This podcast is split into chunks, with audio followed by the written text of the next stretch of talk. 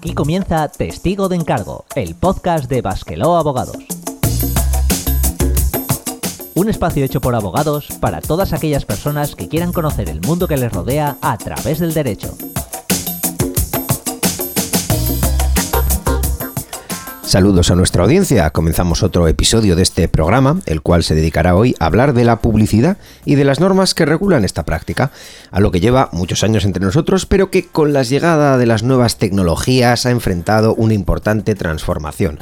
Muchos ha hablado en los últimos meses sobre productos o servicios cuya publicidad debería limitarse y por supuesto la ciudadanía observa cómo de forma habitual determinadas prácticas publicitarias irrumpen en su vida diaria. Y para hablar de este tema hemos invitado nuevamente a Íñigo Sendino de la asociación Eusconet que nos ayudará a descubrirla mejor. Muy buenas Íñigo. Buenas, dices que hay algunas que son innovadoras, pero quizá durante este programa descubramos que no muchas cosas han cambiado desde hace unos años en la publicidad. Pues allá vamos, dicho esto, nos ponemos nuevamente en acción. ¡Comenzamos! Este podcast está producido por Basqueló Abogados en colaboración con la Asociación Eusconet y se distribuye bajo una licencia Creative Commons Atribución No Comercial 4.0 Internacional. Se permite copiar, distribuir y hacer obras derivadas sin un propósito comercial, siempre que se cite al autor. Ninguno de los contenidos de este programa debe ser tomado como una consulta o asesoramiento legal vinculante, ni como un servicio prestado. Toda la información sobre nuestras condiciones legales se encuentra disponible en nuestra página web www.basquelo.com.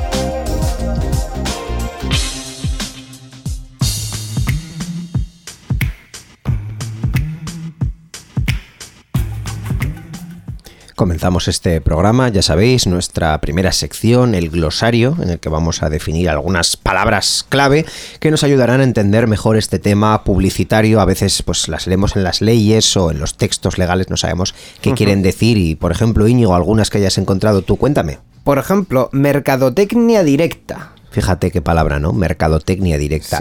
Es una forma de publicidad que intenta comunicarse directamente con su público objetivo y obtener de él una respuesta medible. Es decir, nos alejamos de los sistemas generalistas como poner un anuncio en una valla, en la tele, en la radio y esperar pues, a que la gente nos mire y, si acaso, contacte con nosotros.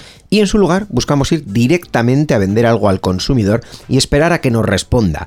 Como ejemplos básicos de este sistema, pues podemos encontrar desde el clásico venta comercial puerta a puerta en las casas, pasando por la venta telefónica o en la calle. O incluso en los buzones, que de eso también vamos a hablar. Efectivamente. Eh, otro término que se utiliza mucho, competencia desleal. Se considera competencia desleal a cualquier acto que pretenda, de manera irregular, obtener un beneficio para las ventas de una empresa, lo cual incluye, pues, entre otras opciones, la publicidad engañosa, la venta a pérdida, con el objetivo de desgastar a la competencia y tal, así les quito cuota y luego después lo convierto en un monopolio para mí, la confusión de marcas, el hecho de que una marca se parezca mucho tanto a otra que pueda llegar a confundir al, al consumidor, o las condiciones o cláusulas abusivas al cliente, que desde luego merecerían un programa aparte, el hecho de que compres algo, luego te hayan engañado, no te puedas dar de baja, el desistimiento, y, las, las, condiciones para cobros, pagos y demás. Hay veces que viendo un anuncio vemos que una marca menciona a otra y como que nos chirría un poco, ¿no? Porque ese concepto de competencia desleal yo creo que sí que está bastante extendido. Eh, y un tercer término que también es de uso muy común, pero igual todavía no lo hemos definido per se, que son los datos personales. Más desconocido de lo que debería ser, la verdad. Son datos de carácter personal, según la ley, toda información relativa a nosotras, a las personas físicas, humanas, que resulten identificadas o identificables. Vale, entonces, ¿qué es esto de identificadas o identificables? Pues se considera identificable toda persona cuya identidad pueda determinarse directa o indirectamente en particular, pues como un identificador que conocemos, un nombre, un número de identificación como un DNI, datos de su localización donde vive, o incluso algo, algo más complejo que de primeras no te dice nada, como un identificador en línea, una dirección IP o un código genético, que a lo mejor, como digo, es un chorizo numérico o, alfanumérico que no te dice nada, pero puede servir para identificar aplicando determinados tratamientos a una persona. Bueno, como sabemos, la publicidad cada vez se apoya más en los datos personales, sobre todo la publicidad que tiene en cuenta las nuevas tecnologías, por lo que tenemos que tener más en cuenta lo que significa, tanto para el titular de los datos como para cualquier empresa que desee publicitarse haciendo uso de ellos. Y de ello también hablaremos, como, cuando, como has mencionado, cuando llegue el momento. Así que yo creo que hechas estas definiciones podemos pasar ya a la siguiente sección, al debate. Si te gusta nuestro programa, suscríbete y recibe puntualmente nuestros nuevos episodios en Spotify, Evox, Apple Podcasts, YouTube o Google Podcasts.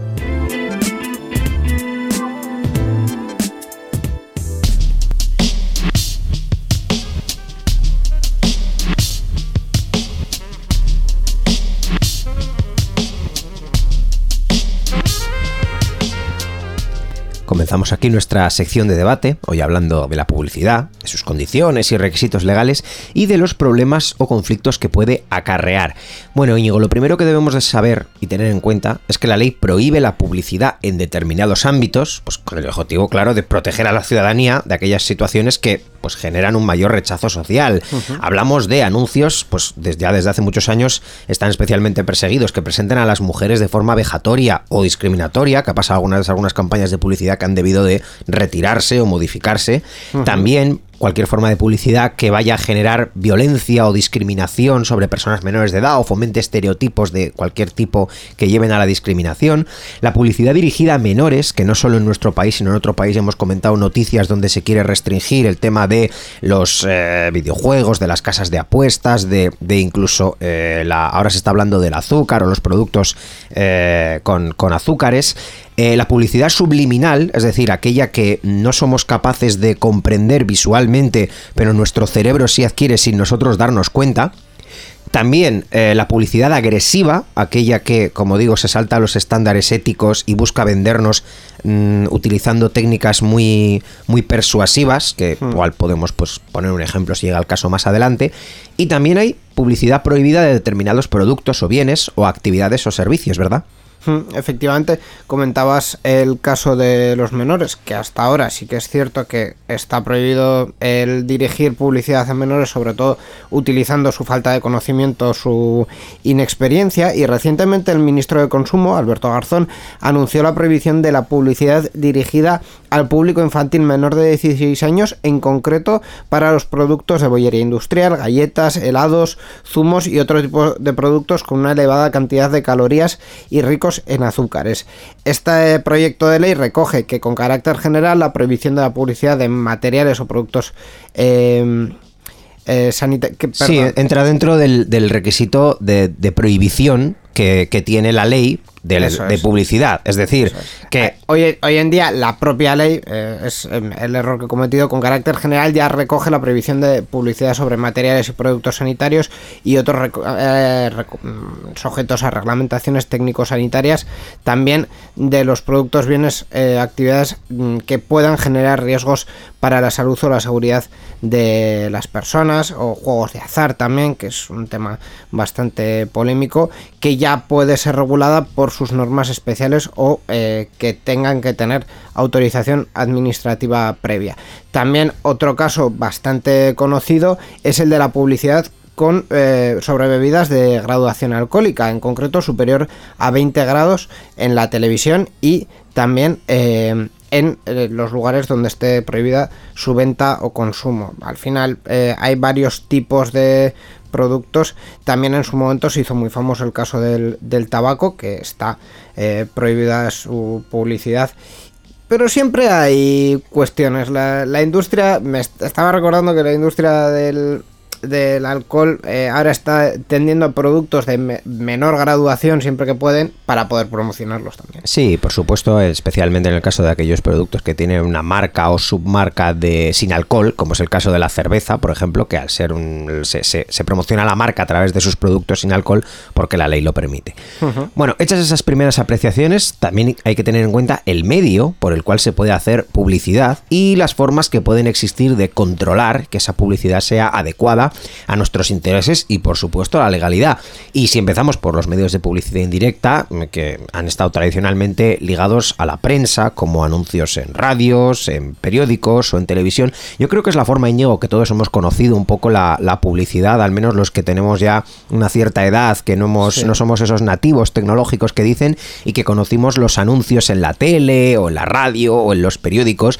Y sobre esta publicidad, pues hay una ley específica, la Ley General de la Comunicación Audiovisual. ¿Qué nos puedes contar? Efectivamente, en la Ley 7 2010 se recogen muchos requisitos sobre la publicidad en radio, televisión y otros medios audiovisuales y en televisión, por ejemplo, una de las reglas de oro es que por cada hora de reloj, es decir, por cada mm, secuencia de 60 minutos, ah, puede haber como máximo 12 de mensajes publicitarios, excluyendo los de autopromoción de la propia de la propia casa. En televisión española, por ejemplo, no ocurre, pero sí que las pausas que hacen falta en los programas se hacen mediante autopromociones.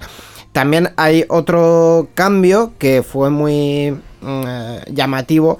Eh, que fue respecto a los reportajes y las telepromociones. Es decir, cuando hay un mensaje en pantalla donde un presentador o una cara conocida está dirigiéndose directamente al espectador y le está eh, informando o vendiendo sobre un producto, esa información tiene que tener sobreimpresionada la palabra publicidad en, algún, eh, en alguna esquina de la pantalla para que se identifique claramente que ese segmento no es contenido, ese segmento es publicidad.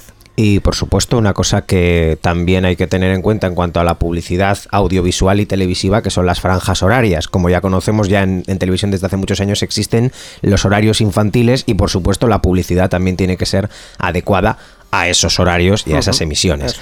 En cuanto a la publicidad o mercadotecnia directa, que como hemos definido antes es aquella que busca pues, el contacto directo y la respuesta inmediata por parte del cliente, hay varias cosas que deberíamos saber. En principio, son legales y están admitidas estas fórmulas de marketing, ¿no? Que buscan contactar directamente con el cliente y venderlo el producto. Si bien en algunos casos estas fórmulas pueden alcanzar los límites de lo que hemos conocido como la publicidad agresiva, o sea que ya no es una cuestión de hola buenas, este es el producto, mm, tú ya decides si lo quieres, no lo quieres, cuelgas o sueltas, pero que directamente mediante, mediante un método de una conducta más agresiva, de no me cuelgue, de no le digo, de no le cuento, pero esto por qué no lo quiere, pero esto por qué no le gusta. O sea, digamos que interpelar en exceso o ser excesivamente pesados, o llegar hasta un término que podamos considerar acoso a un cliente al que le estás intentando convencer por según qué técnicas, puede ser considerado, como digo, publicidad agresiva. Así que en según qué casos, este tipo de mm, publicidad, digamos, que es más susceptible de llegar a esos límites. También es importante tener en cuenta la ley de protección de datos y obviamente también el reglamento europeo eh, que se transpuso en ella, ya que si con el objetivo de publicitar servicios de forma directa una empresa está haciendo eh, eh, uso de nuestros datos personales, tenemos derecho a oponernos y también a solicitar que no se nos vuelva a contactar con esa finalidad. Obviamente, si la empresa no nos eh, hace caso, tenemos una institución garante de esas protecciones, que es la Agencia Española de Protección de Datos, también en Euskadi la Agencia Vasca de Protección de Datos, que, digamos, interpelan a la empresa y le hacen bueno, le hacen esa presión para que deje de utilizar esos datos o en el caso que consideren incluso sanciones o eh, denuncias ya en vía judicial. Sí, sí, sanciones además económicas importantes. Es un órgano, como digo, que ha sido famoso a veces por imponer multas muy ejemplares. También para ayudar en este proceso podemos hacer uso de la conocida como lista Robinson, eh, popularmente conocida, que no es más que un registro o directorio general para que en lugar de ir ejercitando este derecho compañía a compañía, le vas diciendo una detrás de otra, no, yo no quiero, yo no quiero, yo no quiero, yo no quiero. Podamos hacer esto de forma masiva. Otra cosa, y ya, ya veo que me vienes a decir, otra cosa es el resultado o el, caso o no caso que le hagan a la lista Robinson. No te hablo tanto del resultado, sino sí te voy a hablar de cómo funciona la lista Robinson, porque una vez que estás registrado y tienes tus medios de contacto, en algunos casos también tienes que poner empresa por empresa eh, que no quieres que se te dirijan eh, por ciertos medios. Entonces, quizá es un trabajo más centralizado, pero no es un trabajo menos costoso algunas veces. Pero sí que es muy recomendable utilizarlo. Algo similar ocurre también con el buzoneo de propaganda electoral, algo muy típico de unas elecciones donde recibes una carta tras otra diciendo, vótame, que soy el mejor y tal, esto y tal, que lo voy a hacer muy bien. Bueno, estas cosas. Y donde desde hace años también tenemos derecho a solicitar que no se nos envíe nada eh, nuestro que nos recibamos este buzoneo. Lo podemos pedir a través de internet en la web del Instituto Nacional de Estadística, siempre que tengamos certificado digital o mediante el sistema estatal clave. Y siempre que la comunicación vaya a ser directa al elector, porque hay veces que es a quien viva en la dirección tal. Esas no se pueden evitar, por desgracia. Sí, eh, ahora llega el momento efectivamente de hablar de buzoneo, porque merece una cuestión aparte el tema de los folletos o cartas de propaganda o publicidad que se depositan en nuestros buzones y contra el que han intentado combatir de distinta manera a las comunidades de propietarios, en algunos casos con carteles visibles en la fachada o en la puerta, en otros mediante la colocación de un buzón específico de propaganda y en concreto con la frase no se admite publicidad según el Real Decreto de 14 de mayo de 1994 sobre el reglamento de correos, artículos 161 y 163, está prohibido depositar publicidad en los buzones siendo responsable la empresa anunciadora. Seguro que alguno de vosotros lo habéis visto en algún cartel, incluso en mi casa está, incluso con la última frase entrecomillada. Eh, es una frase que parece muy técnica y muy concreta, pero realmente es muy ambigua. El Real Decreto del 14 de mayo de 1994 os puedo asegurar que no está por ninguna parte, no existe. Lo más cercano que hay es el Decreto 1653-1964 de 14 de mayo, en el que se aprueba el reglamento de correos, efectivamente. Y en eh, los dos artículos que se mencionan, en el 161 y en el 163, se explica cómo, cómo funciona la entrega en buzón, porque es, digamos, la primera vez que se oficializa mediante una ley la, entrega en buzón. De cuando Correos era un monopolio. De cuando Correos. Estado. Eh, es una ley, digamos, de la época franquista, de cuando Correos era un monopolio y que viene a actualizar otra ley más antigua de 1960. Eh, obviamente esta ley ya no está en vigor actualmente y esta frase, la de que está prohibido repositar publicidad en los buzones siendo responsable la empresa anunciadora, eh, no, no, no, figura por ninguna parte en, esta ley y hasta donde hemos podido encontrar, pues eh, tan concreta en un reglamento de correos no está. También habría que hablar a qué se refieren con responsable la empresa anunciadora, responsable de qué porque normalmente, y en esto, aquí me voy a meter en el charco, pero tú me corriges, Borja, normalmente cuando hablamos de responsabilidad tiene que haber algo, es decir, hay un perjuicio, hay eh, una, un gasto, hay un, un, lucro cesante. En este caso, pues bueno, hay un papelito que te has metido en el buzón y que efectivamente tienes que tirarlo, pero más allá de eso no hay, no hay mucho más. Entonces, eh, esta frase, si la veis en algún, en algún cartel, eh, bueno, no tiene más sentido que ser un reclamo disuasorio, pero no es una prohibición legal vinculante en ningún punto. Ahora bien, Ahora que lo mencionas, sí, si somos por algún casual esa empresa anunciadora en la que nos vamos a encontrar, debemos de saber que la Ley General de Publicidad recoge las condiciones de los contratos publicitarios, recoge en general, salvo casos específicos y sectores específicos que ya hemos dicho tienen una regulación especial, pero recoge las condiciones de un contrato publicitario y entre ellas, pues claro, una transmisión de responsabilidad que en muchos casos no se da.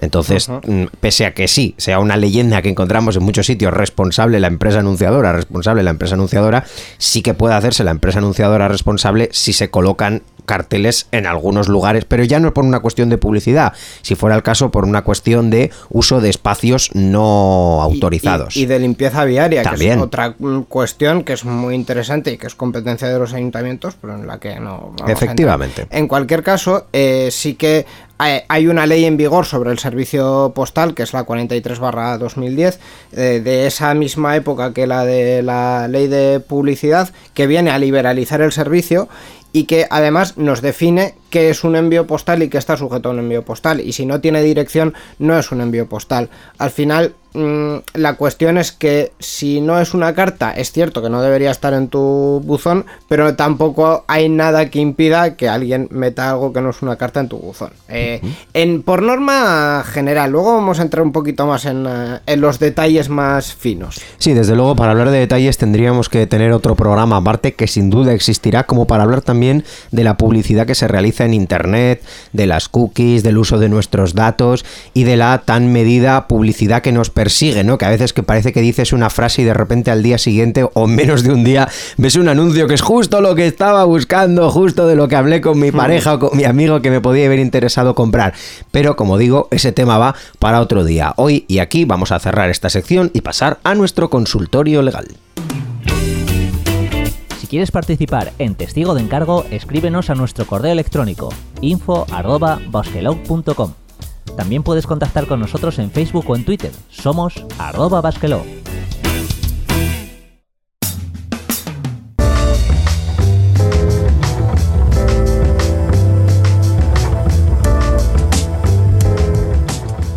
Continuamos con Testigo de Encargo, nuestro podcast de Basquelao Abogados. Si llega el momento del consultorio legal, tenemos aquí un par de preguntas, a ver si nos puedes echar un cable, Íñigo. Nos pregunta el primero, recibo mucha publicidad en mi buzón, ¿qué puedo hacer? Aquí voy a aprovechar para hacer la corrección. Efectivamente, lo primero tendría que ser saber si va a nuestro nombre o no. Aparte de lo que hemos comentado de la publicidad electoral, si el envío va con nombre y apellidos hacia nuestra persona, lo que hay que hacer es ponerse en contacto con la empresa que se está publicitando para dejarle claro que no deseamos que nuestros datos, sea como sea que los hayan conseguido, sean utilizados para ese fin.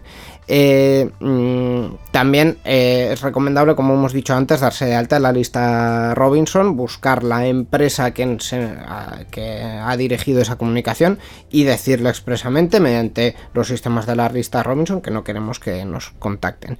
En cambio, si la publicidad no está dirigida a ninguna persona, aquí es cuando podemos hacer cosas un poco más... Eh, bueno, disuasorias, como indicar preferentemente en el buzón con un símbolo claro que no deseamos publicidad. Y aquí ya hay una diferencia, es decir, a nivel estatal es cierto que no, hemos no hay de momento ninguna norma, pero sí que hay diferentes normas a otros eh, niveles y generalmente a nivel eh, de ordenanza municipal. En las ordenanzas municipales habitualmente habría que ver el, municipio, claro que sí, pero habitualmente es el medio que se indica para que esa sugerencia se convierta en una prohibición explícita. También nos puede servir como disuasorio si no hay ninguna ordenanza. Y eh, obviamente, eh, si tenemos detectado que son personas concretas eh, las que reparten esa publicidad, evitar el acceso a los buzones y a la comunidad en, general. Es un poco difícil porque efectivamente desde la liberalización de los servicios postales hay muchas empresas que se dedican a las dos cosas. Correos obviamente no, Correos solo eh, reparte cartas, pero hay otras empresas que reparten cartas envíos postales con destinatario, pero también información comercial sin destinatario. Entonces, eh, si no le dejamos entrar a esa persona, es posible que alguna carta se quede sin repartir. Interesante, sí. Nos vamos con la segunda pregunta. Tengo una empresa y quiero realizar un reparto de folletos en buzones. ¿Lo puedo hacer? Es un poco la contraparte de lo que hemos comentado hasta ahora. Lo más recomendable en este caso, ya que hemos hablado de ordenanzas municipales, es dirigir una consulta al ayuntamiento del municipio en el que queremos hacer esa actividad. Eh, generalmente se puede hacer, es decir, las ordenanzas y habría que ver los casos eh, más concretos, pero eh, a nivel general lo que prohíben es el reparto a aquellos que no desean que se reparta. En algunos casos también hay registros oficiales y, eh, digamos, empresas distribuidoras eh, oficiales. En algunos municipios se ha hecho así con, un registro oficial. Pero en general, eh, respetando el deseo del, destinatario, mm, no suele haber problema. Esa es la cuestión principal. Y luego cosas como mm, no repartir eh, en los exteriores de los de los eh, portales, porque eso ya son otras normas, ¿vale? Son, normas de, de, limpieza y de, y de orden viario, digamos, eh, que también hay que respetar, obviamente. Vale, pues eh, muchas gracias, Íñigo. Recordad que si queréis nos podéis hacer llegar vuestras dudas y preguntas usando nuestro email, nuestro formulario web o escribiendo a nuestras redes sociales.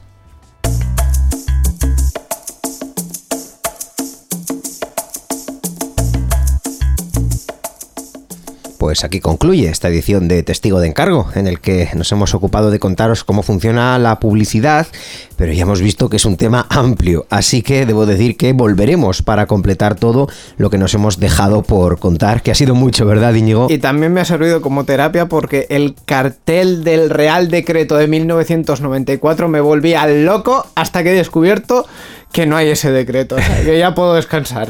Muchas gracias Íñigo por traernos la anécdota y la idea para este programa que tendrá más ediciones. Gracias a ti.